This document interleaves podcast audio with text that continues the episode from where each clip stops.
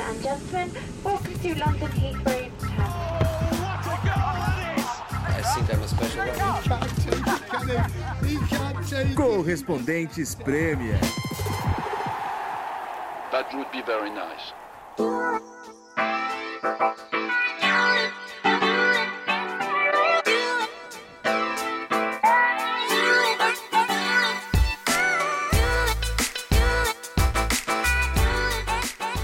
Lockdown completo mais uma vez na Inglaterra, meus companheiros Nathalie Gedra, Renato Senise, estamos juntos em mais um Correspondentes Premier. É, no dia seguinte de o anúncio aqui do primeiro-ministro Boris Johnson dizendo que aquela luzinha que a gente tinha no fim do túnel é, ficou um pouco mais distante mais uma vez, né? É, mas continuamos aqui. O Correspondentes Premier continua firme e forte. O futebol neste momento pelo menos não dá sinais de que vai parar. E mas foi uma segunda-feira dura de janeiro, hein, companheiros? Então, olha, em termos práticos, eu vou ser bem sincera, eu, eu não fiquei tão impactada assim com o anúncio do lockdown, que acho que todo mundo já meio que esperava, e porque a gente já estava em Tier 4, né? Então, para nossas rotinas, eu acho que na prática não muda tanta coisa assim. Eu acho que muda mais na cabeça, né? De saber que até o meio de fevereiro as coisas vão permanecer dessa forma, né? As regras do governo vão permanecer dessa forma. Mas eu já meio que esperava que janeiro ia ser inteiro, inteiro assim. Então, na prática, a gente já estava sem sair, sem encontrar pessoas, os comércios já estavam fechados, os restaurantes já estavam fechados. Então, enfim, eu acho que é, é mais o efeito psicológico. Não sei se vocês concordam. É, eu acho que foi uma segunda-feira, mais um dia que resume bem como o mundo tá louco, né? Na, a gente amanhece com a notícia que a primeira vacina da Oxford foi dada aqui na Inglaterra, que é uma ótima notícia, né? A vacina da Oxford é a esperança de que as coisas sejam resolvidas mais rápido. E aí, na, à noite, o lockdown. Então, é uma notícia muito boa uma notícia muito ruim. Eu tô com a Nathalie, eu acho que no, no fundo não muda muita coisa. Eu acho que poderia ter sido feito até antes isso. Mas é. Tem sido assim, né? Desde de março é uma notícia boa seguida por uma notícia ruim, sinais bons seguidos de sinais ruins, e a gente vai tocando do nosso jeito aqui, sempre.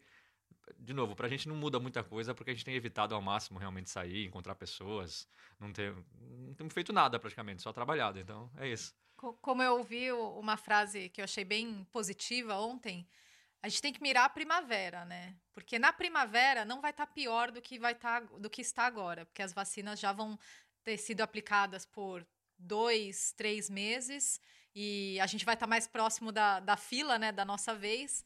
Então, é aguentar firme esse, esse inverno. É, para vocês não muda muita coisa, para mim muda muita coisa. Além de as a gente estar tá, né? tá reduzido o número de jogos que a gente vai poder frequentar, é exatamente as escolas é, fechadas até pelo menos o meio de fevereiro, então as, as crianças em casa. É, volta àquela situação do, do, do, ano passado.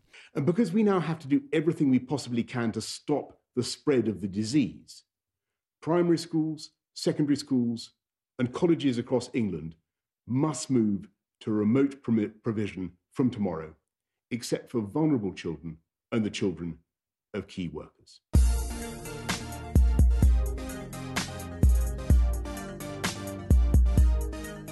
Mas tudo bem, feliz ano novo. Vamos tocando em diante. Feliz ano novo para todo mundo. Feliz ano novo para todo mundo. Né? É, e, e, a gente vê que era, era, esperado, como vocês falaram, não só pela situação, mas pelo que a gente vinha vendo é, em questão do Natal e Ano Novo, né? É, que era óbvio que muita gente não ia seguir é, as recomendações de não aglomerar, encontrar gente. No futebol tivemos vários exemplos disso, né? refletindo a sociedade e o que aconteceu por aqui, aumentou bastante a seleção de, dos covidiotas, né? É, os caras não só foram idiotas de se juntar, famílias e tal, mas de tirar uma fotinho para registrar o momento, né? Tem que registrar, né? É inacreditável. Né? ai, ai. Então. É, não, vamos, vamos só citar o exemplo, né, para quem é, não acompanhou. Vamos, vamos. É, Lo Celso, é, Reguilon. Reguilon e Lamela passaram o Natal juntos, né? Uhum. Com e, o. Lanzini. É, com Lanzini. Do West Ham. Do West Ham, é, exatamente. E, e, famílias, e o né? Mendy. Né? E, e famílias, e famílias. E postaram, e um, um dos membros da família, ou amigo que estava nessa casa, postou na rede social e é lógico, todo mundo acabou descobrindo. Porque, né, se não posta, não acontece de verdade, né? E, e o Mendy, né, do Manchester City, recebeu, de acordo com os porta-vozes dele, um casal de amigos e um chefe para um jantar de ano novo. Teve também o Mitrovic do Fulham, né? Foi para uma Sim. festinha de Réveillon com o companheiro do Crystal Palace. O Mi- é, Milivojevic. Milivojevic. Esse, muito obrigado. É, e aí, só falando rapidinho, a gente já vai mudar de assunto, mas o, o- o Guardiola saiu em defesa do, do Mendy, né? É, mais uma vez me decepcionando um pouco as reações que o Guardiola tem em relação a quando algum jogador dele é criticado, né? Ele sempre... Tudo bem, eu entendo que às vezes você tem que defender os seus, né? Mas nesse momento né, da, da pandemia, eu acho que o correto para o Guardiola teria sido dizer, ó, realmente é, ele errou, a gente vai conversar com ele aqui e isso não se faz nesse momento, tal. Mas não, o Guardiola decidiu falar que, ah, não, mas olha, não vamos, não vamos ser muito severos com ele, é, não, não devemos julgar tanto. Acho que muita gente fez isso que ele fez, não sei o quê. Enfim, eu acho que mais uma vez ele perde uma oportunidade de, de sei lá, falar a coisa certa e, e vem com essa conversa como se fazendo de, de, de vítima, assim. Não sei. Essa é a minha opinião. Feliz ano novo, Guardiola. Não, é o padrão dele, né? Ele sempre sai em defesa É. dos jogadores dele, mas eu, eu concordo. Ele, ele às vezes poderia ser mais duro. Don't ask to the players make example because you put, you know, a lot of responsibility in the shoulders to the other one. If if everyone for ourselves take our own responsibility without judge the others, it's easy to say what the other have to do, when sometimes most of the families there were six, seven players. So. Uh, people there. Of course, going to do it. It was with the Nisi family, girlfriend. They come a cooker to cook for the New Year's Eve, and it was a, a couple of friends of his girlfriend. Of course, you know, they had to do it. Um, I don't understand why the journalists are there in the home, you know, spying him.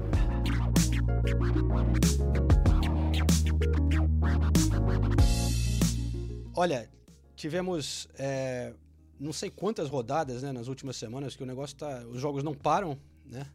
A gente vai, vai falar de bastante jogos da situação dos times no momento, mas eu já quero adiantar aqui para vocês, companheiros, que nessa última leva de jogos eu tô com dificuldade. Geralmente eu faço aquela pré-lista né, dos melhores brasileiros da rodada.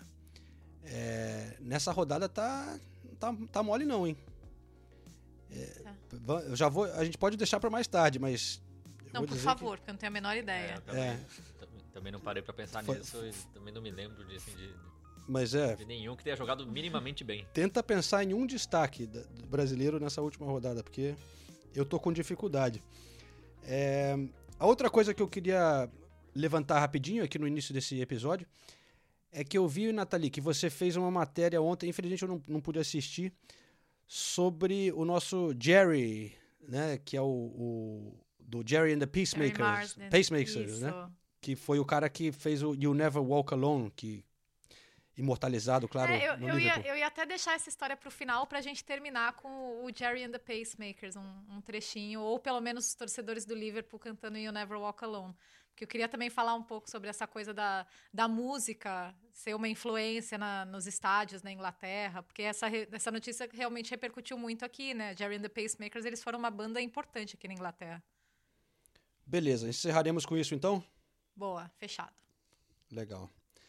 É, bom, vocês é, tiveram em alguns jogos essa, essa semana? Porque eu tava aqui sem poder ir nos jogos ainda. Eu sei que Nathalie Gedra esteve no Tottenham, foi isso? Tottenham e Leeds iria para Chelsea e Manchester City, mas mudança de planos. Mas acompanhei os dois jogos e acompanhei outros jogos também da, dessa rodada.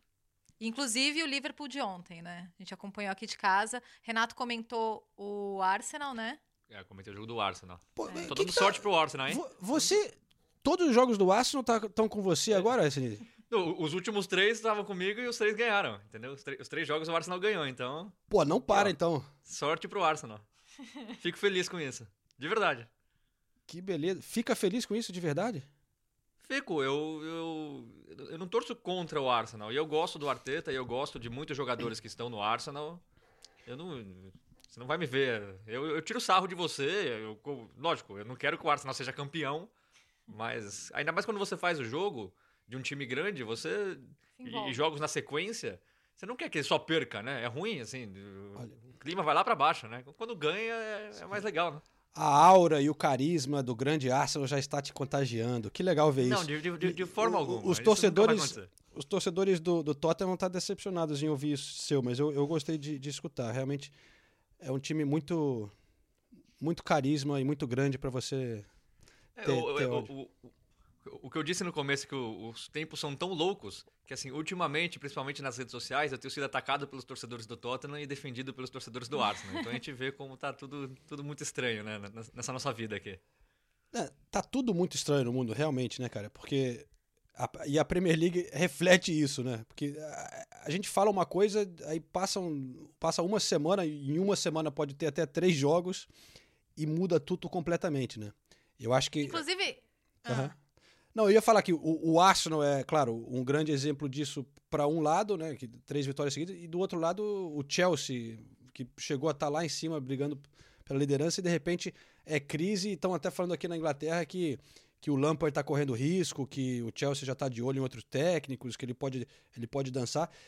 E, e a gente conhecendo o Chelsea, o histórico né, do, do, dessa gestão do Abramovich, não seria nenhuma surpresa, né? Porque eles realmente trocam de técnico quando a coisa começa a desandar. Surpresa nesse caso do Chelsea seria se o, se o Lampard não tivesse sendo questionado, né? Porque, como você disse, é impressionante. No, é, técnicos não param no Chelsea. Ou você joga muito, ou seu time é muito bom e é campeão, e às vezes me, nem assim adianta, né? A gente lembra do Conte, que foi campeão da Premier League e mesmo assim era questionado e na temporada seguinte foi embora. A gente lembra do Sarri, que foi campeão da Liga Europa e mesmo assim não ficou, questionado o tempo todo. Então, se nem sendo campeão você é questionado no Chelsea, imagina não sendo. Imagina tendo um time em, em que a diretoria investiu mais de 200 milhões de libras na temporada e o time não render. É, o time Werner não render, o Kai Havertz não render. O time, é, desde, desde 5 de dezembro, tem uma vitória em, em seis jogos e ser amassado. O Chelsea foi amassado pelo Manchester City, né? Começou, o, o louco é, começou bem até. O, o City tava, o City não estava se encontrando muito em campo. Até o De Bruyne falou isso na entrevista depois do jogo. Só que aí depois, assim, o City passeou. E se tem alguém, se tinha algum time com problema, era o City, não era o Chelsea. Era o City que estava cheio de desfalque, com Covid, com Gabriel Jesus. Seis desfalques com, Covid. Com a, a, a Agüero no, no, no, banco, o goleiro jogando pela primeira vez na Premier League. Então, o, o problema estava todo no City. O City foi lá e passeou. Agora. E, e é, é, é, por isso que às vezes a gente é atacado nas redes sociais, mas eu continuo achando que. É, para mim não tem cabimento ainda você falar em demissão do, do Lampard. É, sabe? É uma, a gente está falando aqui, é uma temporada maluca. Olha, olha o Arsenal se tivesse mandado embora o Arteta. E, e, eu, eu, eu, acho que o Arsenal vai voltar a passar por uma má fase. Vai ser mais do que normal nessa temporada. Como é que você vai falar em demitir um técnico depois da temporada boa que ele fez na, no, na temporada passada e com um time totalmente novo? Então, assim, para mim não tem cabimento. No, no, é, vai contra tudo o que eu acredito no futebol. Então. Nessa não, equação não aí, nisso, a, gente, né? a gente tem que colocar também o Manchester United, né? Que a gente tá falando do Arsenal, mas também entra como exemplo de, de de como as coisas estão loucas e, e, como a gente tinha gente que pedia que o Solskjaer fosse demitido e tal. E agora o Manchester United com chance de liderar com três pontos de, de, de vantagem se vencer o próximo jogo, né? É, eu, eu, também sou totalmente contra a demissão do Lampard e eu fico impressionada, na verdade, com o movimento que eu vejo entre torcedores do Chelsea. Eu sei que a torcida do Chelsea ela é conhecida por ser mais exigente, né? Isso é inegável. A gente que acompanha todas as torcidas se, se manifestando nas redes sociais, a gente vê é, que, que eles são muito exigentes, acima da média. O que, assim, é, mas a gente também tem que ponderar. É, o Lampard, o que, assim, tem, pensando na parcela de culpa do Lampard, ele poderia estar, ele deveria estar desenvolvendo melhor os talentos que ele tem. Isso eu concordo. É, mas, novamente, é um time em formação. Por exemplo, é, ele tem que descobrir porque o Timo Werner não está fazendo gol. São 11 ou 12 jogos do Timo Werner sem fazer gol. É, o Kai Havertz, ele vem sendo pouco aproveitado. É, e daí o Lampard também está sendo criticado por isso. Ele até deu uma entrevista para Sky Sports falando que o Kai Havertz sofreu um pouco fisicamente é, depois do, do Covid, que ele demorou para estar 100% e que ele viu isso no jogador. É, mas. Uh, mesmo assim, eu acho um pouco. E, e, eu achei interessante também como o discurso do Lampard mudou depois da partida contra o City. Porque ele falou que antes ele foi criticado por ter meio que colocado a culpa nos jogadores, né? Ou ter pedido mais para os jogadores chamarem mais a responsabilidade. E daí ele falou dessa vez mais claramente: olha. É, deixar bem claro aqui que não é que, eu, é, que, que a culpa é dos jogadores, mas é, enfim, temos que encontrar soluções. Mas eu acho que assim, é, nesse jogo contra o City me surpreendeu, na verdade, é, o, o Chelsea ter tomado três gols, que foi algo que aconteceu só em outros dois momentos da temporada, no empate com o Southampton em 3 a 3 e no empate com o West Brom em 3 a 3 também, que era começo de temporada, esse, esse empate com o West Brom, é, porque o Chelsea estava se mostrando muito sólido defensivamente. Mas existe um grande fator nessa temporada que é nenhum time está sendo consistente. Todos os times ou tiveram resultados chocantes ou tiveram sequências muito ruins. E provavelmente todos os times terão. Todos os times foram contestados até aqui. Todos. Manchester City, Liverpool, Manchester United, é, o Tottenham, até pelas atuações, o Arsenal nem se fala. Então o Chelsea vai passar. É claro, o Chelsea teve a questão do investimento, mas, novamente, é uma equipe em formação. Então eu acho muito precipitado também falar da demissão do Lampard. É, e, e porque em muitos poucos jogos está tudo embolado ainda, né? Tudo, tudo muda muito rápido. Há, há um mês o Manchester United estava atrás do Chelsea na tabela e agora o Manchester United é líder. Qualquer time que ganha uma sequência de jogos ali de três, quatro jogos já está de volta na briga, né? Porque como você falou, tá todo mundo tropeçando.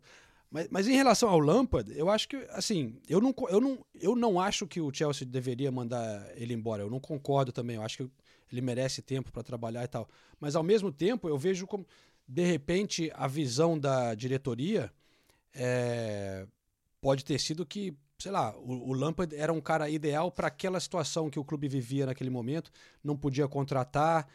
É, chegou um cara que conhecia o clube, tinha o respeito da, de, dos jogadores e tal. Fez um ótimo trabalho trabalhando com a molecada na temporada passada, mas de repente não, não estão vendo ele como um técnico.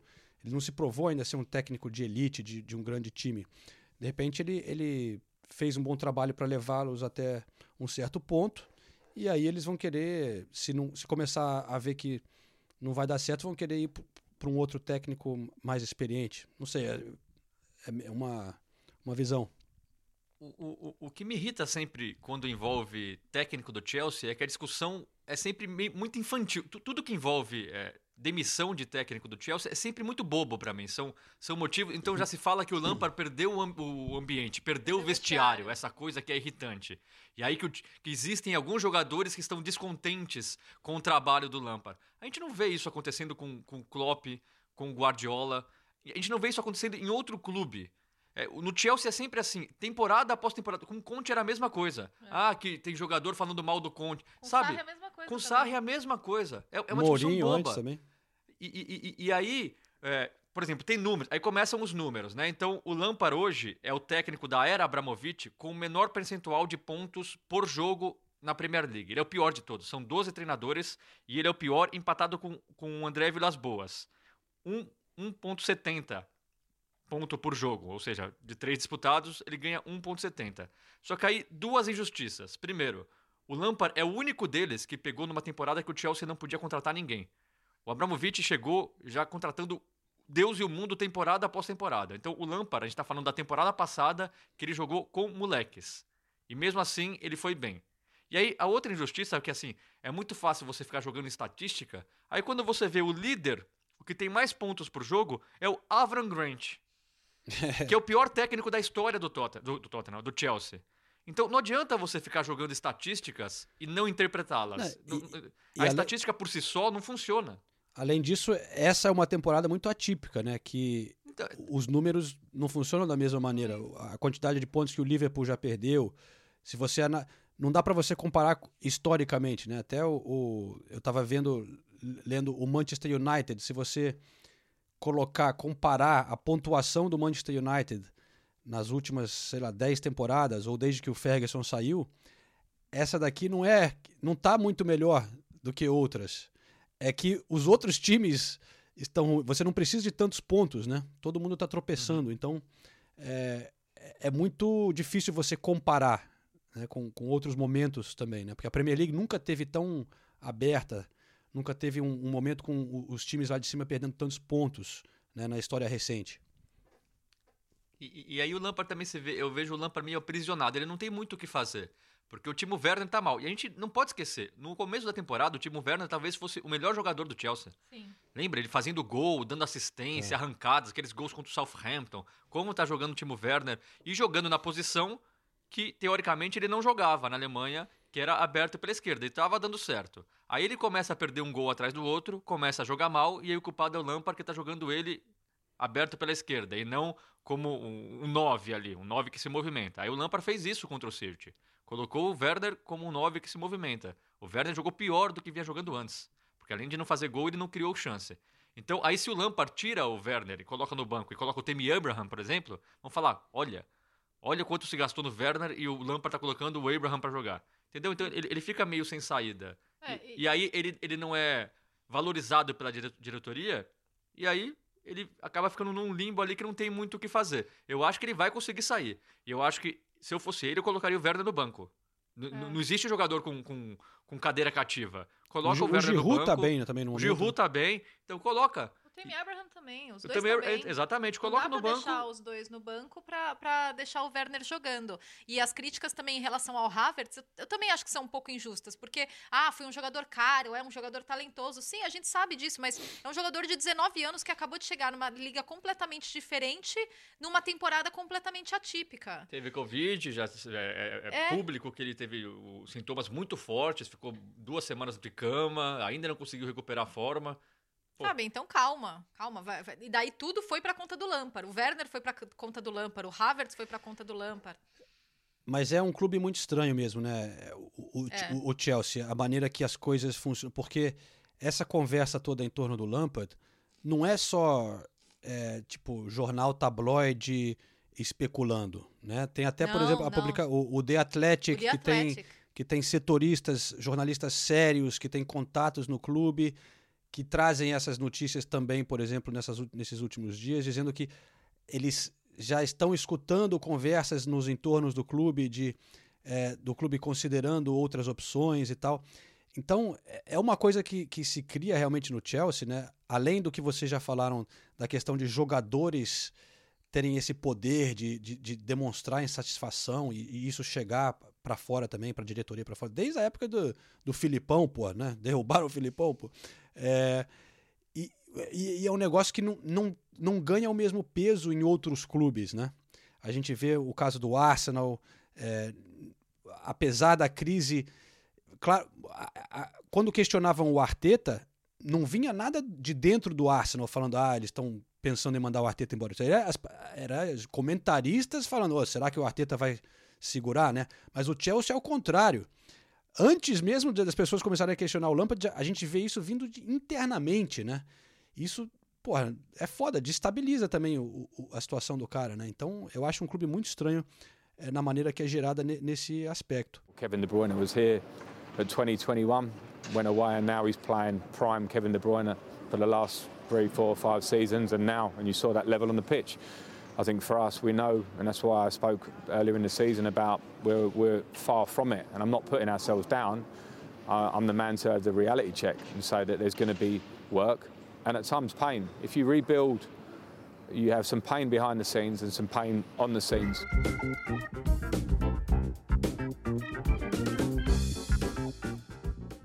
Vamos falar da grande atuação do City também, porque realmente foi uma das melhores atuações do City dos últimos tempos.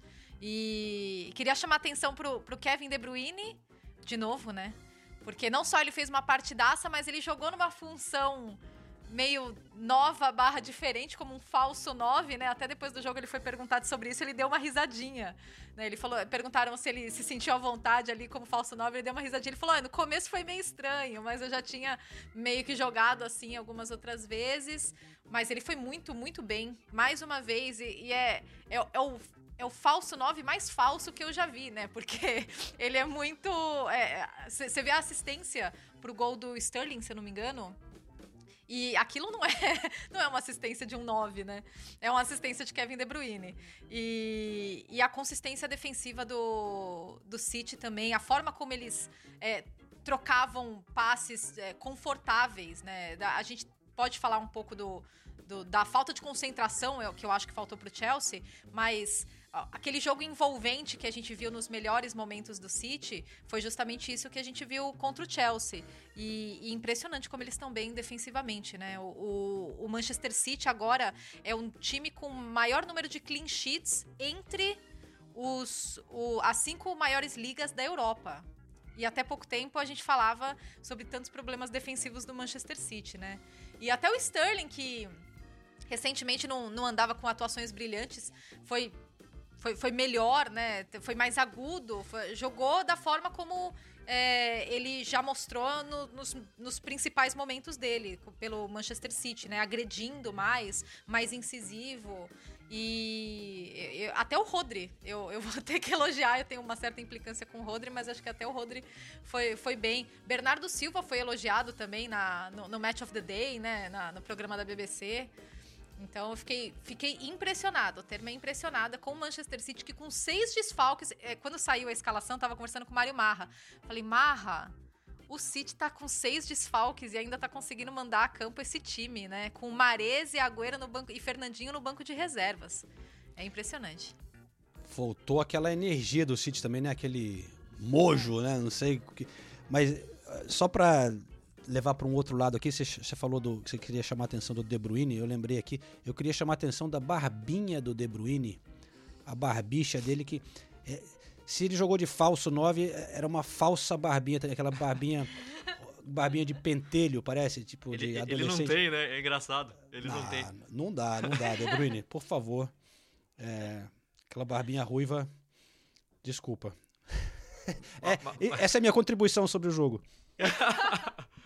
Mas eu, eu até nem quis falar muito sobre o Guardiola quando você citou o Guardiola no começo do programa, porque eu, eu queria falar agora. Porque eu achei a entrevista dele, tirando a parte do Mendy, que eu concordo com você, eu achei a entrevista dele muito boa. Foi. Muito boa mesmo. A maneira como ele explicou o que tem acontecido com o City. E aí o repórter falando: Você adaptou seu time? Não, não adaptei. A gente continua exatamente time. a mesma coisa. O, o, jeito que a gente ganhou hoje foi o mesmo jeito que a gente jogava duas temporadas atrás, quando a gente ganhou a, a Premier League com folga. É exatamente. A gente não ganha com contra-ataque, a gente não ganha com a bola indo e voltando o tempo todo, a gente ganha com passe. Passe, mil passes por jogo. É assim que a gente ganha. E foi assim que a gente ganhou hoje. E eu já falei isso aqui em alguns programas. Numa temporada como essa, é tão difícil você conseguir fazer o que o City fez contra o Chelsea. Você cheio de desfalques e você conseguir colocar a bola no chão e jogar é muito difícil. Então eu valorizo muito o Guardiola por isso, porque nessa temporada eu já falei, é muito fácil você não ter saída, colocar o time atrás e jogar qualidade para fazer gol, o City tem. Mas não, ele continua com o mesmo tipo de jogo e deu muito certo contra o Chelsea e tem dado muito certo, né? O City, é, para quem acompanha os jogos do City, os últimos, o City vem crescendo muito, vem jogando bem faz tempo. Sim. A bola não estava entrando, perdendo gols assim inacreditáveis. O Sterling numa fase ruim de finalização, tanto é que o, ele jogou muito bem. Até numa função diferente o Sterling também, né? Ele acabou vir, meio que virando um meia ali, puxando o contra-ataque. Às vezes fazendo a função do De Bruyne. Mas finalizando, ele tá mal. Até o, o gol do De Bruyne é a prova disso, né? Ele sai na cara do goleiro, dribla o goleiro, fica, hesita sete vezes, vai chutar, vai tocar, vai chutar, vai tocar, e aí chuta na trave e o De Bruyne pega o rebote. Então, a fase de finalização do, do, do Sterling tá ruim. E o Guardiola não tá com, Guardiola, com, com, com o Agüero e com o Gabriel Jesus, que são teoricamente os caras que colocam a bola para dentro. Então, vinha sofrendo com isso. E aí você vê esse time cheio de nanico. Olha o ataque. Olha o ataque do City. Phil Foden contra o Chelsea, que é um time físico, né? Phil Foden, aberto na esquerda. O, o Bernardo Silva na direita e o De Bruyne de falso 9 e o Sterling puxando. Sabe? Tem um metro e meio ali. E aí os caras correndo e passando. Então eu valorizo muito isso. E eu gostei muito da entrevista do Guardiola. Não é que nada mudou. É, Eles não estavam conseguindo fazer o que ele queria que o time fizesse. E agora ele passou a conseguir. Of course, the result is fantastic here in Stamford Bridge, winning, but especially the way we played. That uh, today we back like we were uh, two seasons ago, three seasons ago. So, and the commitment for all the players. So yeah, we play really good, really well.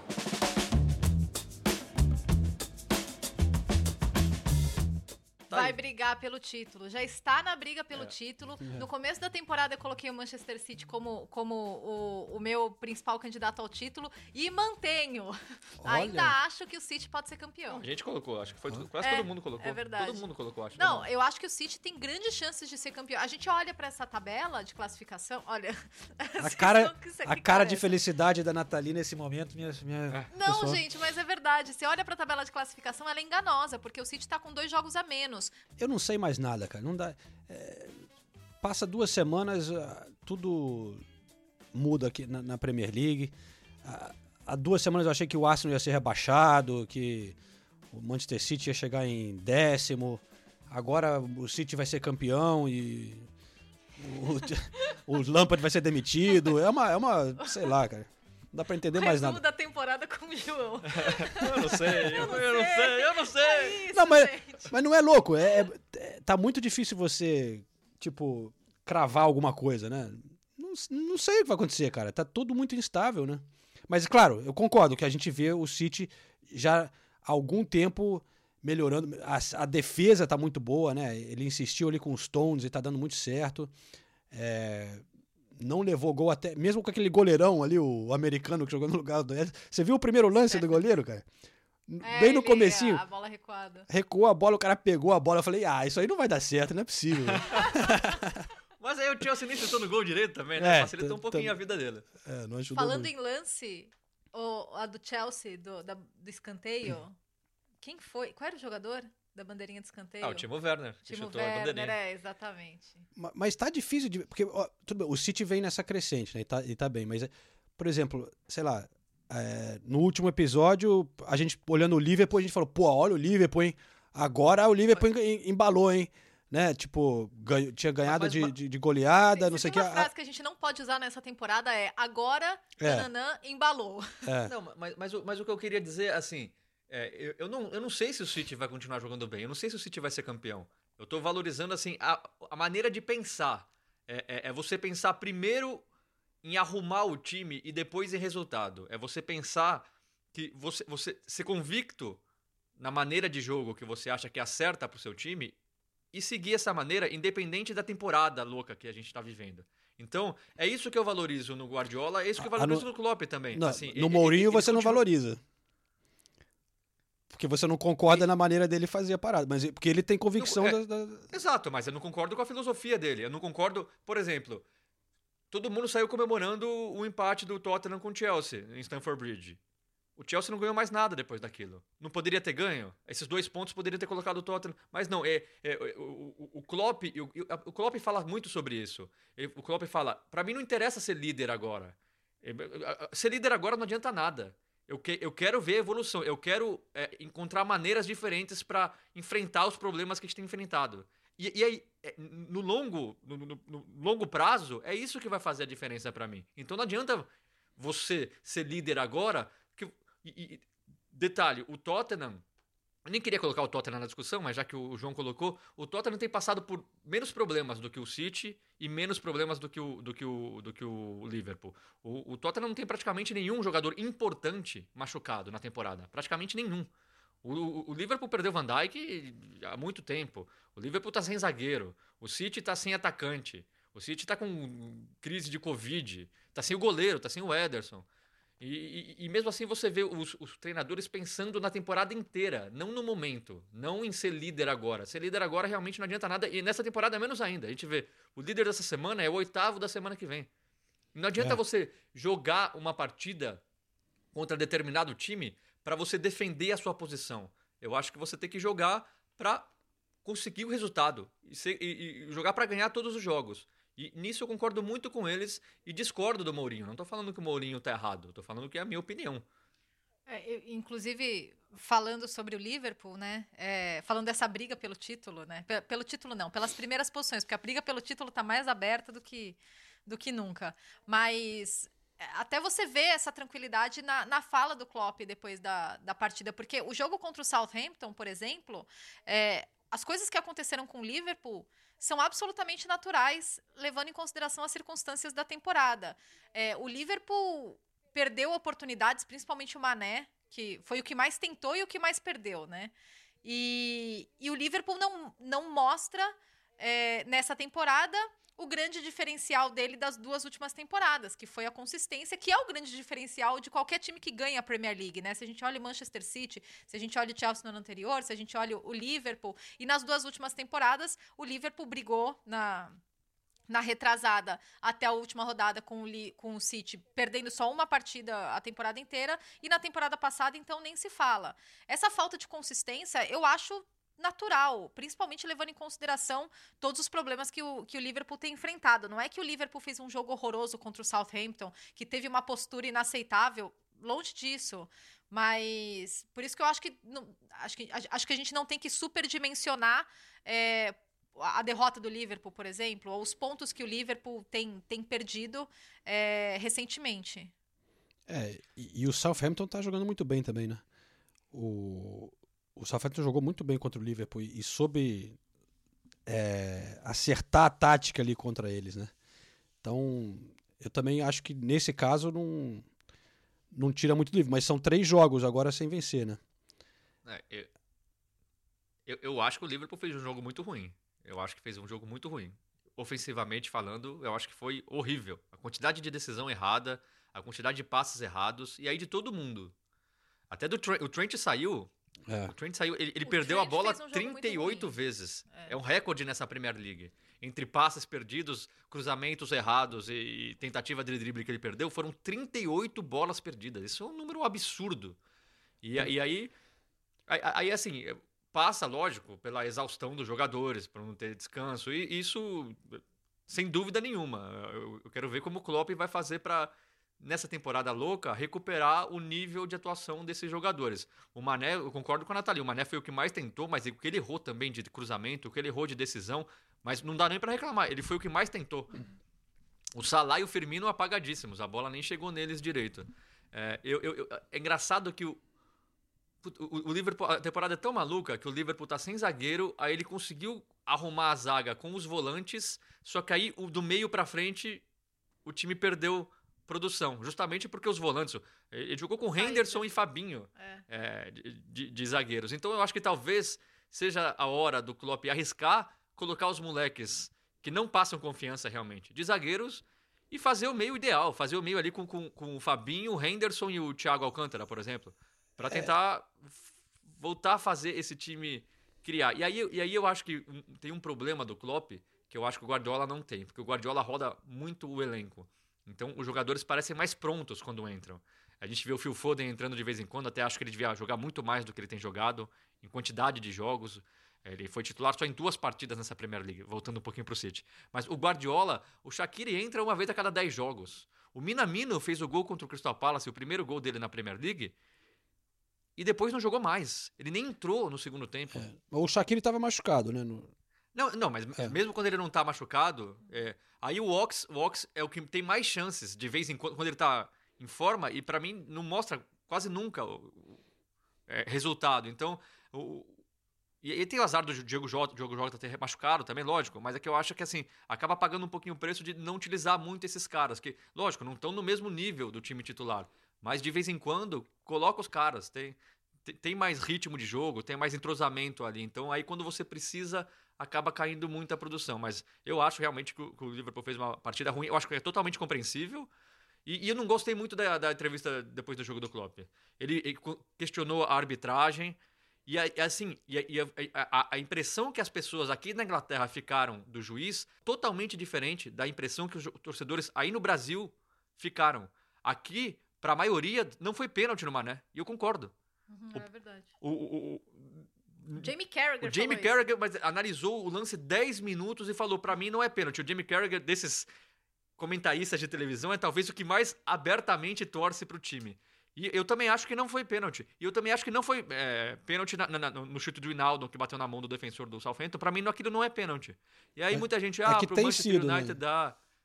Então, depende. Tem sido pro Manchester United, às vezes. Pra outros jogos que eu fiz, também não foi pênalti. You all know that the, the handball is what, what can we say about that? So um, I know about the discussions and defenders have to keep their arms here, but he had the arms there, and it's a it's a goal scoring opportunity, and the ball is then deflected, and I have no idea. They didn't need a second for. I, when I turned around and for, asked the for, do we check it?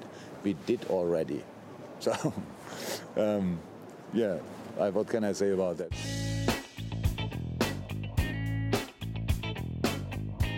Mas eu acho que a, torcida do Liverpool aceita que o, que o time foi mal, né? É, eu tava olhando aqui no Twitter, até abri aqui para porque eu lembrei de ter visto ontem. A torcida oficial do Liverpool FC Brasil até fez um post aqui pra gente ver a situação do time. No Twitter, é, quem foi o pior em campo no St. Mary's hoje, né? Geralmente você faz aquele quem, é o- quem foi o nosso melhor jogador pra gente. Quem foi o pior em campo? Salah, Alexander Arnold, Firmino ou Klopp? e venceu o Salah com 38%, seguida pelo Alexander Arnold com 33% é, de pior em campo aí de, de votos da torcida do Liverpool. Então, realmente, Mas é, eu, acho que às vezes também o, o Liverpool, pelo estilo de jogo mais intenso, a- a- as boas atuações do Liverpool elas ficam muito vinculadas a essa intensidade. E essa temporada não dá para manter intensidade na- nessa frequência. Então, quando a gente vê um jogo menos. in- Eu não tô falando que o Liverpool fez uma baita partida, mas eu, eu, eu não acho que foi essa tragédia toda, tá? Porque eu acho que quando você vê uma partida que não, é, não mostra essa intensidade, você já acha que o Liverpool jogou muito mal. Então, é, é só um contraponto, né? Eu acho que nesse podcast é, é eu gosto quando a gente discorda. Então, eu acho, acho importante mostrar esse contraponto também. Mas a gente, tá, gente tá discordando concordando, na verdade, né? Gente- Eu, eu, eu vejo o Liverpool ruim porque ofensivamente não criou nada. Foi só uma finalização no gol. Aliás, nos últimos três jogos, o Liverpool só acertou o gol sete vezes. Isso, assim, é um número baixíssimo para qualquer time. Mas é que, por exemplo, quando a gente fala do Southampton, o Southampton nas últimas rodadas já não vem, muito bem e o Southampton tá com muito desfalque também. Tá com muito desfalque importante. Então era um time. No final, só tinha moleque correndo atrás do Liverpool. Só tinha moleque. Era uma molecada, era o Valerie. Era, era só moleque. E mesmo assim conseguiu segurar o, o Liverpool. Eu, eu, assim, eu não tô questionando a maneira de jogar do Liverpool. Tô falando que jogou mal, na minha opinião. Principalmente ofensivamente, que é a grande força do Liverpool. E uma última observação, Hasenhutel, no final da partida. Uma imagem muito legal. Ele ajoelhando, assim, colocando a mão Ele no chorou, né? rosto. É, Ele chorou. muito legal. Muito legal por um cara que passou por todas as coisas que ele passou no Southampton no último ano e meio aí, depois do 9 a 0 Porra, destruíram o Southampton depois daquilo. Então, eu, eu fico feliz por ele, fico mesmo. E ele é um cara legal, né? Assim, Ele ele, é, é, ele, ele é. ele é, ele é carismático. Ele é realmente, falam que é o Klopp, Klopp dos dos Alpes. Alpes. Ele realmente é isso mesmo. Ele tem até o mesmo estilo de falar, assim. Yeah, I mean, I've never taken point against Jürgen so far, so uh, I, I think I start believing that we can do it in the 92nd minute, uh, not earlier, because you never know. They are so strong in front, and you always uh, believe that uh, that can something happen. But uh, the way we defended today was was amazing. Agora, a pergunta que eu vou deixar é: Manchester United vai ter fôlego para brigar pelo título até o final? é, mu- muito bem, Nathalie, vamos falar do Manchester United, que eu, já- eu já tava sentindo a pressão aqui da torcida do Manchester United no Brasil, os caras já tremendo, falando, já deu 40 minutos de episódio e não falaram do Manchester United ainda. Os caras reclamam, cara, reclamam pra caramba, acham que a gente tem um, um, sei lá. Depois eu vou dar um alô aqui pra galera que mandou recado no Twitter, no Instagram. É, mas Manchester United então, hein? Olha, eu acho que tá na briga, hein? Fôlego eu não sei, eu acho que não. Então, na verdade, é, é, é difícil, é, é meio até repetitivo, né, falar isso. É difícil entender o que esperar do Manchester United a cada rodada, tá? Porque a gente vê. a- a- gente vê algum, alguns aspectos do jogo do United evoluindo claramente. Por exemplo, é, e daí já eu acho que talvez meu voto vá para ele, tá? A atuação do Fred. Mais uma vez, ele tem Sim. sido muito, ele tem sido muito importante para o Manchester United e mais uma vez ele fez um grande jogo. É, na defesa, o Renato comentou algo, não sei se foi no Twitter ou se foi aqui em casa, sobre o Bailey, né? Que uma pena que ele se machuca tanto porque ele é, é um dos melhores, se não o melhor. Pra mim, ele é o melhor É. zagueiro disparado do United. É, exatamente. E, e muito bom jogador e vem muito bem. É, então, aquele, aquela instabilidade que o Manchester United estava mostrando defensivamente, é, com o Bailey nas, na- nas atuações em que ele estava, né, coincidência ou não, isso não, não, vem, não vem acontecendo. O Pogba voltou a ser elogiado, é, foi muito bem contra o Aston Villa, e a gente tem que falar que é o Aston Villa, né, que é um, é um, é um time que vem mostrando muito nessa temporada. Então, minha dúvida é, é, a gente sabe que o United tem capacidade para jogar o futebol que eles, que eles jogam nessas grandes partidas. Minha dúvida é se isso é sustentável. E é uma dúvida mesmo. Pode ser que seja, pode ser que daqui 10 rodadas a gente esteja falando do ainda do Manchester United na primeira ou na segunda posição ou brigando pau a pau com o Liverpool. E eu espero que isso aconteça. Eu quero muitos times brigando pela, pelo título da Premier League esse ano. Mas, mas tem que elogiar, porque contra o Aston Villa foi uma grande atuação. Tá funcionando esse meio-campo agora com o, o- o Fred e o Pogba, né? Voltando a jogar bem também. Né? O Bruno Fernandes a gente não precisa nem. Porra, o cara é, é brincadeira, né? A Leva jeito, leva jeito. Porra. Mas os que eram mais instáveis, né? Que não, o o Fred teve momentos que foi bem, mas também momentos que ele era muito criticado aqui, né? Mas ele realmente tá conseguindo ter uma consistência legal. E eu acho que o Pogba também tá com- começando a, a- sei lá, você não vê ele reclamando, você vê um cara, parece que tá mais focado ali. E eu achei que jogou muito bem contra o, o Aston Villa. Apesar do pênalti ter sido bem contestável. O pênalti pro, pro United. É. É, eu. eu é, eu- pra mim não foi pênalti. Pra mim não foi. Padrão Premier League É. não é pênalti. Mas eu também não vou ficar discutindo o pênalti. Eu. Eu, eu, eu, eu já fiz essa pergunta pra vocês dois episódios atrás, acho. Eu, eu- eu não consigo entender porque a gente. Eu me coloco nisso. Por que, a gente que- ainda questiona alguns trabalhos e fica perguntando: o United tem, tem fôlego? O United tem fôlego? De novo, o United foi terceiro colocado na temporada passada, eh, e a segunda metade da temporada muito boa, muito boa. E aí nessa temporada a mesma coisa, resultado após resultado. O, United não perde há 11 rodadas na Premier League. Nessas 11 rodadas foram dois empates. Contra o Leicester fora, que é um time complicadíssimo, e mesmo assim sofreu um empate no finalzinho do jogo, um gol meio. não, vou dizer sorte, mas foi um- uma jogada muito estranha que acabou saindo o gol do Vardy, e o empate com o Manchester City. Os outros times, o United ganhou de todos. É, eu concordo com o João que assim, é difícil você saber o que vai acontecer em uma determinada rodada, porque o United joga muito bem um jogo e muito mal outro, mas Exato. mas juntando todos os resultados, assim, é, é, é, comparando com poker, de- de- quem joga poker, eu não jogo há muitos anos, mas quem joga poker fala, o- o- se você tomar a decisão certa todas as vezes, você pode ser eliminado do torneio, mas num período de um ano você vai sair no lucro, porque você tomou a decisão certa todas as vezes. É, e, e eu acho que é mais ou menos isso que o United tem feito. É, pode errar em algumas escalações, pode jogar mal em algumas partidas, mas no longo prazo, o United tem sido consistente nas campanhas É. de Premier League. É, esse número que. É, exatamente. Esse número que você traz, daí vou usando suas próprias palavras sobre interpretar os números, eu acho que também a, a gente con- contesta o Manchester United porque em alguns momentos em que eles conseguem pontos, eles não transmitem a confiança, né? É, não, não transmitem isso. é, você falou da sequência, nessa sequência tem, por exemplo, o empate com o Manchester City, que os dois jogaram muito mal.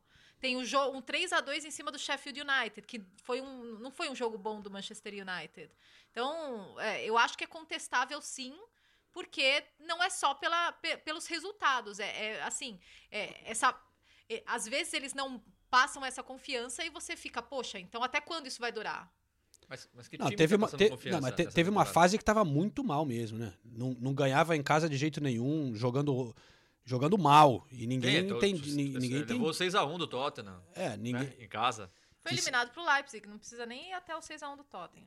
e sem ninguém entender qual era a proposta do Solskjaer e tal, mas a- agora é inquestionável que melhorou muito, né? E, e, e já vinha mostrando uma, uma certa força coletiva, né? Mesmo quando saía perdendo do jogo, conseguia virar a partida, de ir ali até o Foram fim. sete jogos fora de Né? casa, né? Se- Seis ou sete que saía perdendo e conseguiu virar um recorde na história da Premier League. E aí a gente entrevistou, entrevistou o Alex Telles e ele falou sobre isso. Ele falou: "Ó, tem um lado ruim, que a gente não pode sair perdendo tantos jogos, mas tem um lado bom que a gente se Mostra a recupera, reação. mostra a reação e tudo mais. E assim, eu, eu- o United tem a vantagem nesse caso que foi eliminado da Champions League, né? Então vai poder priorizar a Premier League. E tem elenco bom, né? É inegável. Olha, olha, olha- a quantidade de jogador bom no meio campo. A gente falou.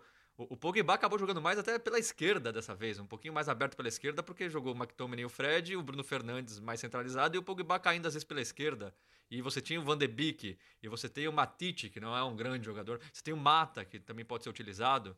E eu, eu, eu vou falar uma coisa aqui, que eu tô pra falar há algum tempo. Eu, eu, eu- eu acho que o United. Não, porque é- é um, ba- é, um, é um monstro de jogador, e ainda mais pelo que faz fora de campo e tudo mais.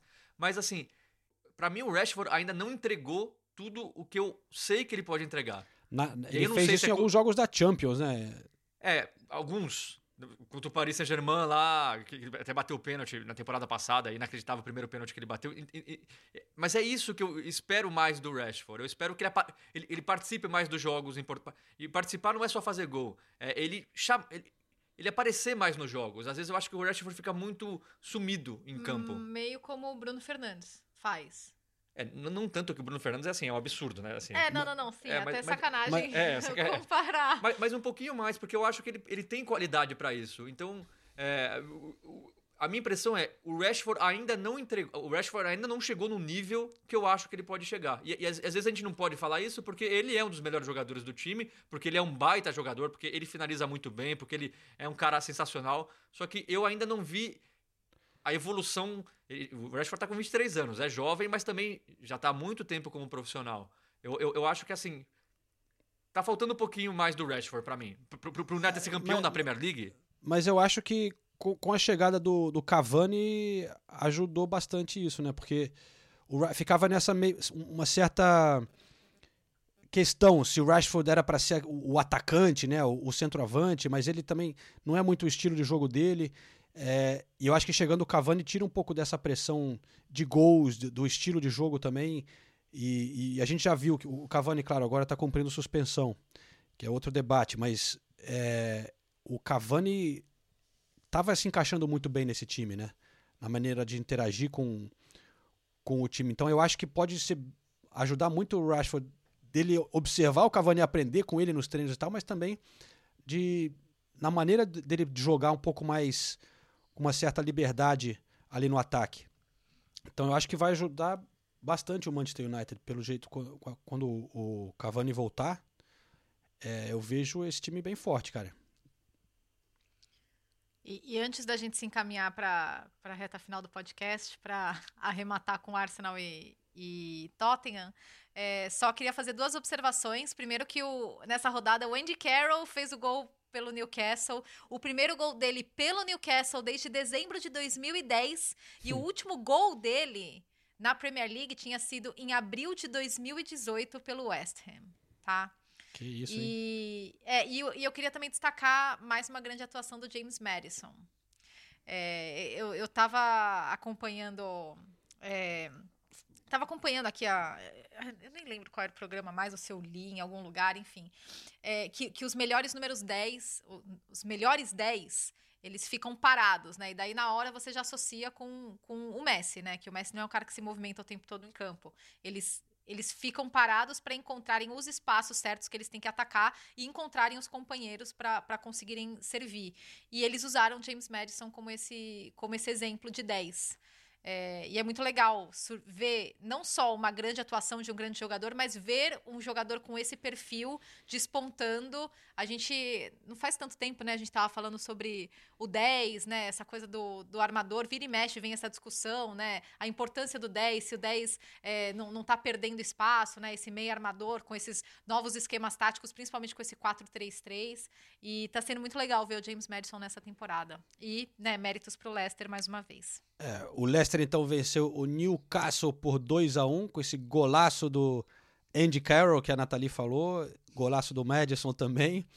É, outros resultados aqui, o West Ham ganhou do Everton por 1 a 0. É, mas a gente tem que Não, fa e- fala, fala, a gente porque falou de golaço, mas temos que falar do golaço do Eze também, do Crystal Palace. Também melhor do que aquele É- do Som, hein, que ganhou É- o Puskas. Não. É, mas é bem parecido. A finalização né? foi mais difícil, pra falar a verdade. Mas que golaço. Esse moleque ele tá jogando muito, hein? Esse moleque, tá. todo mundo de olho nele. Chegou do Queen's Park Rangers nessa temporada. Não faz tanto gol, não é, não é tão decisivo nas estatísticas, né? Já que agora tudo no mundo é estatística. Mas ele participa muito bem de um time que sempre teve dificuldade pra atacar, né? E ele tem atacado muito bem e fez um golaço. Pra mim, já, já é um dos, um dos concorrentes aí a gol da temporada. Mas ó, já que você estava falando de, de camisa 10, Nathalie, eu ia falar aqui do nosso caro Emil Smith Rowe, que tá no Arsenal. Até o Ozil elogiou ele. Ele falou. Você viu o tweet do Ozil? O Ozil é muito. Tá muito louco, né, cara? É, Com- comentarista. Nessa temporada tão louca, eu, não sei o que o Ozil quer, o que que ele pretende com esses comentários. Eu, eu não sei qual que é a dele, eu não- ainda não consegui fazer a leitura. Ele, ele falou: olha, legal ver um, cami um, um jogador, um camisa 10 ali do, do Arsenal, né? Jogando como um 10. Parabéns. não Team looks good with a number 10 like Emil Smith Rowe, the difference maker. O time é, tá bem com o número 10 como Emil Smith Rowe, o, o que fez a diferença. Eu não sei nem o que falar. Ó, eu, É, eu- eu- eu, eu espero ainda que, que o Arsenal consiga se livrar do Ozil nessa janela, cara. Apesar de ele até poder, de repente, ser útil ali, mas é um absurdo o que tem acontecido. É, eu, a- seria o melhor coisa pro Arsenal, eu acho seria dar uma bela limpada nessa janela. Já saiu o Kolasinac, né? Foi emprestado pro Schalke. Ah, resolveram a situação do, do Saliba também. Foi emprestado, né? Foi emprestado pro Nice, né? Uhum. E você viu o que o Fofana postou, no, no- comentou no, no post do Saliba? Saliba dizendo que ele postou assim, dizendo é, finalmente livre. Ele botou. Nossa, É. é pesado, hein? Pesado. Então mostra que a situação estava meio complicada ali realmente no, no Arsenal, mas estava precisando ele dar uma dar uma saída para de repente voltar depois com essa experiência. Eu, eu, eu acho engraçado, e aí a gente vê que o Arteta realmente é um, é um cara que pensa, às vezes, diferente. É, a gente fala aqui sempre de como o elenco do Arsenal não é um elenco bom, né? Que como falta opção para ele. E aí, ele falando sobre a janela de transferências, ele já deixou bem claro que precisa se livrar de jogadores, que ele precisa ter um elenco mais enxuto. Quando o normal seria ele estar falando, não, eu preciso de jogador, eu preciso de gente. Então eu acho diferente isso. E pô, o Kolasinac não, não- é longe de ser um, um baita jogador tudo, mas é, ele, era, ele era teoricamente o reserva número um, né? Se, se o O Tine? o, o Tierney, que aliás, que golaço absurdo que ele fez, que tá jogando muito. O, o-. Tierney é, é o jogador, é o jogador mais regular do Arsenal na temporada, ele o Saka, mas a gente já chega lá. Mas se o Tierney se machuca, tem algum problema, te- teoricamente o número um seria o Kolasinac, porque antes disso seria o Saka, né? Porque o Saka tava fazendo a lateral esquerda no começo da temporada, mas agora o Saka já virou eh, la- ala direita. Ele É, joga em qualquer lugar, o ponta Saka. direita. Pode botar. Então, mas mesmo assim o Arteta é, ele não reclama que ele quer contratação. Ele fala que precisa enxugar o elenco. E sobre a vitória do Arsenal, é, assim, Mas é que dois tá precisando. absurdos. Né? Ele precisa enxugar o elenco para poder contratar também, né? Tem isso. Ah, mas eu não, eu não sei se vai contratar não, viu? Nessa, nessa janela eu acho, pe- pe- pe- pelas declarações dele, eu acho difícil que o Arsenal contrate alguém que, que vá mudar o, o- nível do time ali. Eu, eu, eu não vejo isso acontecendo não nessa janela, talvez na, na próxima janela. Tem os papos de isco aí, né? É, estão falando muita coisa. O Isco, Buendia lá do, Nor do, do Norwich. Ah, esse seria, esse seria uma Eu gostei boa dessa, Arsenal, daí- né? eu gostei dessa. É. E, é aí, bom e aí- e aí seria. E talvez coubesse no orçamento do Arsenal, né? Porque eu não, não, não, sério. Só eu assim, não vejo né? o Arsenal gastando Pagando milhões. salário Se bem que o do- Bendia tá muito. Desde a temporada passada, né? O Norwich caiu, ele, ele não fez gol, né? O Bendia é conhecido pelas assistências, né? É. Mas. Mesmo assim, eu também acho que ele não vai ser muito barato para quem quiser contratá-lo. Ele tá fazendo uma ótima é, Championship. Agora, o Arsenal, a- o- do- dois golaços do Arsenal. O, o- o gol do Tierney, que é inegável, o primeiro. Nossa, que absurdo. Ele dá drible da vaca e chuta de direita. E moleque de 23 anos, escocês, está jogando muito desde o início da temporada. Muito regular. Sempre se- se- eh, chegando no ataque, deu assistência também pro gol do Lacazette, jogando muito, não, não só pelo gol, mas faz tempo que ele tá jogando. E o Saka, e, e assim, bem melhor, com, é, porque teve uma época que o Arteta colocava ele ali como zagueiro, né? Jogando com três zagueiros. E agora que tá no, no, no- na linha de quatro, funciona. Você vê o verdadeiro Tierney, né? Que é a posição Uhum. dele, de lateral mesmo ali, né? É isso mesmo, é isso mesmo. Ele colocava o Saka de ala à esquerda ali, com É. o Tierney meio que de terceiro zagueiro. E no, no começo até que funcionou isso, no começo da temporada. Mas assim... Mas a ah, gente não é- via esse lado do Tierney que. Não via, é. E agora tem o Chega Saka de um no lado, o, o Tierney de um lado e o Saka do outro. É, resolveu, resolveu os dois problemas, porque aí, aí na, o lado direito, que a- o Arsenal praticamente não atacava por lá, né? Quando o Saka ficava aberto pela esquerda, ficava um, um time muito muito torto para a esquerda. É. Aí ele tira o William, coloca o Saka e o Saka, assim, jogando muito bem pela direita. E o gol do, do- o, o- o gol do Arsenal, que A tabelinha? a ta- tabelinha não, né? Que são quatro jogadores que participam, né? O, É. o, o, o pivô do Lacazette, o Smith Rowe, a, a assistência. Pra mim é mais bonito até que o gol do Tierney, porque é, é o Arsenal dos bons tempos, né? Quando a gente vê aquele, aquele gol do Arsenal, É todo mundo, né? A bola entra, todo mundo já pensa, ah, o Arsenal do Wenger, do Wenger no auge, né? Foi um gol Aquele Arsenal mesmo. É, é, Selo- aquele- é, selo o gol Wenger. Arsenal. É, o selo Wenger. E há tanto tempo a gente não via isso acontecer, né? E foi um golaço. Um golaço ainda mais quando a gente vê a molecada participando, né? O Saka, o Smith Rowe. Então, é, eu acho que aquele gol encheu mais de esperança o torcedor do Arsenal até que o gol do Tierney. O, o adversário é muito fraco, realmente. O- tem- tem- temos que salientar Leva isso. mais o West gol do pelo amor que- de Deus. É. E até foi engraçado, né? Que até a gente comentava isso, eu e a Nathalie. Depois que o, que o West Brom empatou com o Liverpool, a imprensa inglesa, nossa, o Allardyce. Allardyce, ai. É, Eles estavam falando um de aula gênio, né? tática do Ala- Allardyce no, no Klopp. Eles falaram. Gênio. O Allardyce deu uma aula tática no Klopp. E aí depois, só pau, né? Só goleada. Só goleada, aí todo mundo, "Oh, o Allardyce talvez não dê certo. É um Big Sam. absurdo o West Brom contratar o Allardyce. É um absurdo. Mas enfim, essa é outra discussão. Mas- mas- Mas, assim, vem cá. dá esperança. Três vitórias seguidas do Arsenal, tira um pouquinho da pressão do Arteta. Ainda acho que vai- vão ter resultados ruins pela frente, mas realmente melhorou o time. Tem, tem um recado aqui no Instagram do Correspondentes Premier do Icaro Rodarte. Ele fala assim: Olá, poderiam falar mais do zagueiro mais subestimado que há hoje no futebol? Pablo Mari. Tá bem também, hein? Entrou ali por, ca- por causa da ausência do. O Davi Luiz estava fora, o, o, o Guilherme não. Gabriel Margalhães. Gabriel. Gabriel Magalhães com Covid. É, e aí, porra, tá bem o, o, o Mari, hein? Não, Né? três partidas excelentes. Três, ele foi, três partidas como titular, as três o Arsenal venceu. Teve o pênalti contra o Chelsea, né? Que foi o único momento ruim dele, mas É. é. Jogador bom também dá sorte. O Jorginho acabou perdendo o pênalti. Mas assim, eu arrisco a dizer que ele virou titular. Eu acho que quando o Gabriel Magalhães voltar, sai o holding. E aí fica a dupla Gabriel Magalhães e, e Pablo e Pablo Mari. Pra mim, eu- eu- se seguir a lógica, o Arteta às vezes não tem muita lógica, né? É, e aqui não é uma crítica, eu gosto disso. Mas eu vejo, assim, o Pablo Mari jogou pra ser titular. É, muito seguro, né? Impressionante. Yeah, I think the first two goals, the first action with Kieran, it was terrific. The second one, the combination play between uh, a few players, it was fantastic as well.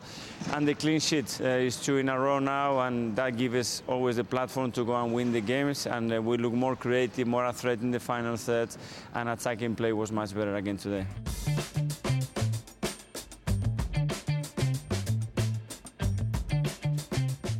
Que momento, hein? Três jogos com Renato Senise comentando o Arsenal.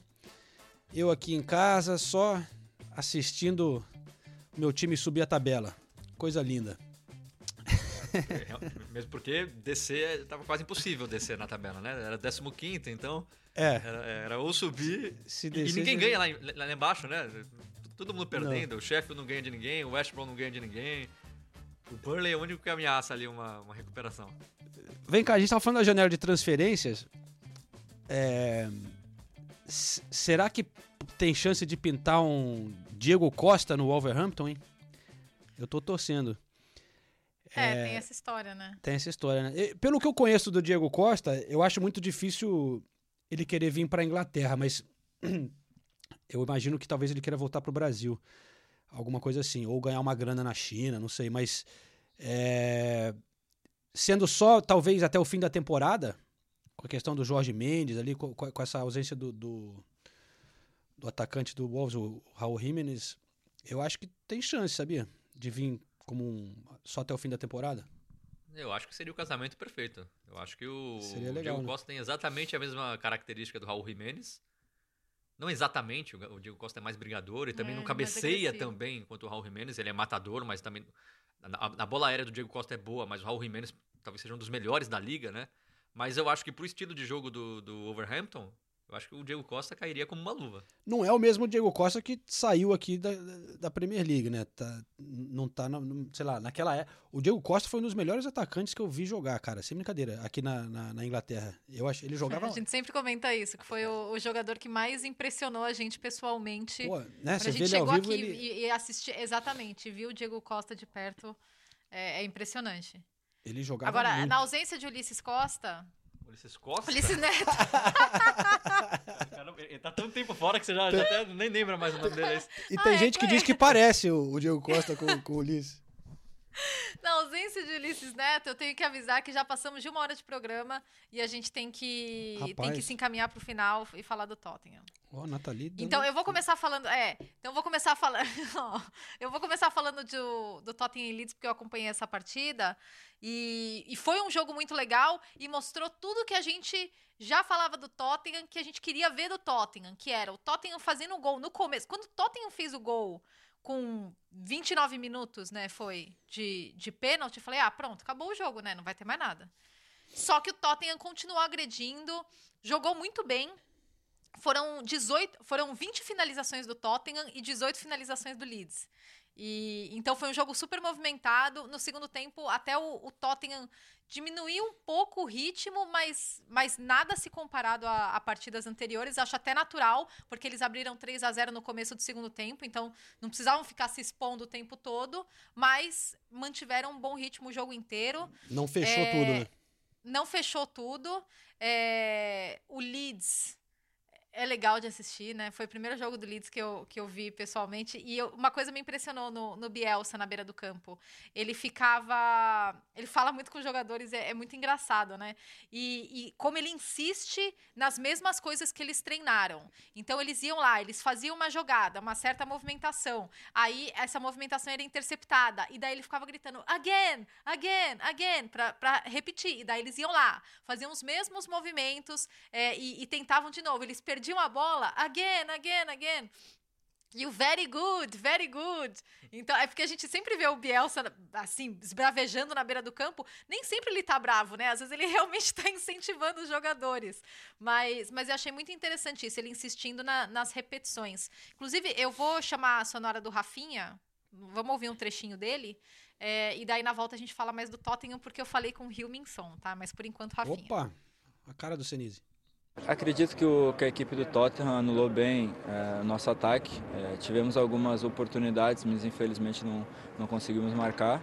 Eh, acho que o, o resultado, pelo jogo que foi, não, não, foi, não foi injusto, mas poderia ser um, um resultado um pouco menos, eh, menos largo. Mas acredito que a- o que faltou foi, foi sorte em alguns momentos e, e eficácia. Né? Depois, para reverter o jogo, é 3 a 0 é um pouco complicado para reverter o resultado, mas a gente tentou até o final e infelizmente não conseguimos o resultado. A gente sempre ouve que em um jogo do Leeds você nunca sabe o que vai acontecer. Que é um time que marca muitos gols, ou às vezes sofre muitos gols, ou às vezes marca muitos gols e sofre E muitos gols, né? É, eu queria que você falasse um pouco dessa imprevisibilidade. Por que, que você acha que o Leeds é assim, tem essa imprevisibilidade de- como uma característica tão forte? E se você acha isso bom ou ruim? Olha, acredito acho que pela maneira que nós jogamos, que é sempre buscar atacar, construindo jogadas de trás. Acredito que, que às vezes é, não temos tanta sorte assim, ou pegamos uma equipe mais preparada que consegue anular essa nossa jogada, aí que acabamos sofrendo algum, alguns gols. Mas quando, quando dá certo a nossa jogada, é, é visível que, que a gente consegue chegar no ataque e, e consequentemente marcar muitos gols. O- o- alguém ficou com inveja aí, Nathalie? De você ter falado com o Que eu som? com eu não som? imagino que. né? É. É, pois é. É. A, a Nathalie, quando voltou, ela me confessou que ela nunca tinha ficado tão nervosa em entrevistar alguém. quanto Não, ela juro. Quando eu, quando eu entrevistei, eu- falei, ah, e eu falei com som. A primeira pergunta do Renato foi: Deixa eu ouvir. Você ficou nervosa? Deixa eu ouvir, deixa eu ouvir, deixa eu ouvir, deixa eu ver. Deixa eu ver, por favor. Ai, meu Deus, mas tá, tá muito bem humorado o som. Inclusive, antes da entrevista, eu, eu, eu cheguei, o assessor falou: Ah, e agora você vai falar com a ESPN Brasil. Aí ele virou pro assessor e falou: Brasil? Falar com o Brasil? Mas o Brasil não, não devia falar com o Lucas ou alguém assim. Aí eu dei risada. Aí eu falei: Não, Som, fica aí, não se mexe, que a gente tá muito feliz de falar com você. Aí ele deu risada e, e daí ele conversou com a gente. Vamos já ouvir o Hilmin Som e daí a gente, a gente volta a falar do Tottenham. We put a lot of in the pressure, you know, for them, and we created more, uh, more chances, and uh, especially first half. And uh, yeah, it was very important to score the early goal, not drop the, the performance. And I think we pushed hard and to score second goal and third goal, even 3 0. Uh, we want to score fourth goal, so I think this is the right attitude and to bring to the um, is a, is a good example for rest of season. 100 goals for Spurs is a very impressive statistics. Congratulations. How do you feel personally, uh, looking back in your career? Do you feel at your prime today? At your peak? Um, oof, I don't want to say because um, I want to improve every every single season. Obviously, um, yeah, it's uh, it's been fantastic 60 years here. Obviously, we missed something, but yeah, it's. Uh, I, I don't want to say this is my prime because I know I can do better.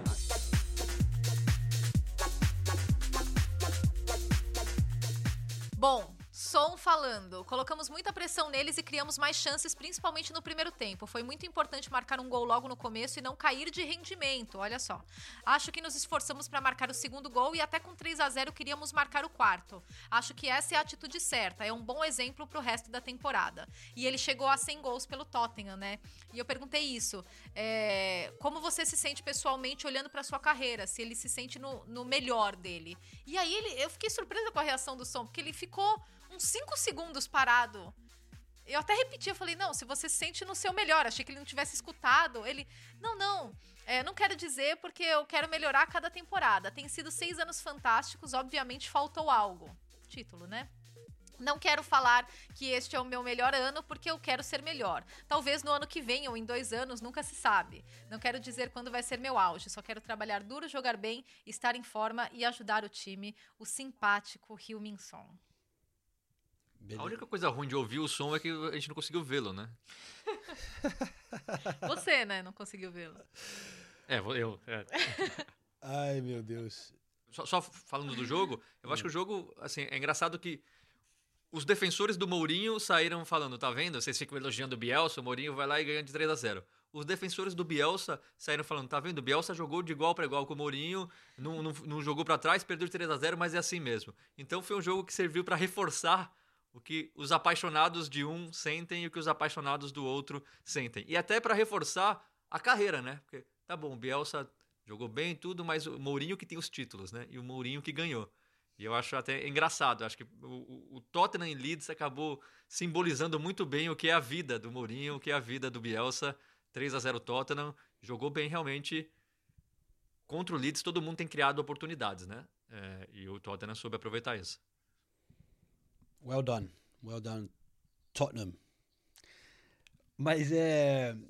Falando dos brasileiros, né? Pra gente fazer a nossa votação. Realmente, é, você citou o Fred, Nathalie. E eu acho que Eu, eu arrisco É dizer que é o, o único. Acho que não tem nem competição nessa. Porque eu tava olhando aqui os resultados. Manchester United ganhou do Villa, o Douglas Luiz foi quem derrubou o Pogba pro pênalti, né? É, pior que ele tava bem no jogo. É. É, é assim, mas- não, não foi pênalti, né? Então, É. é, É. na minha opinião. Mas, mas o minha perdeu. opinião, não foi pênalti. Mas o Douglas Luiz não foi mal no jogo, né? Mas Não, não foi. não, não, tem como colocar, né? Aí teve o o Everton jogou até o Bernard e o Richarlison voltando da, da- ele ficou fora por ter bat- concussão, né? Mas perdeu do West Ham de 1 a 0 o Everton. Um jogo horroroso no primeiro tempo, principalmente. Mas horrível. É. No- o Arsenal ganhou de 4 a 0 mas os brasileiros não jogaram. né? William e Davi Luiz no banco. Gabriel, o Martinelli também não. É, o William entrou no segundo tempo, no finalzinho, e não fez nada. É. Aliás, é bom a gente falar. Só, o William virou o brasileiro com o maior número de participações na Premier League agora, empatado com o Lucas Leiva. Grande feito, hein? É, grande feito. Eu devia ter falado isso quando ele comentou o Arsenal, eu acabei esquecendo. Não, realmente. É, aí, no Tottenham, o Lucas entrou no finalzinho só também, né? Num, sem, Uhum.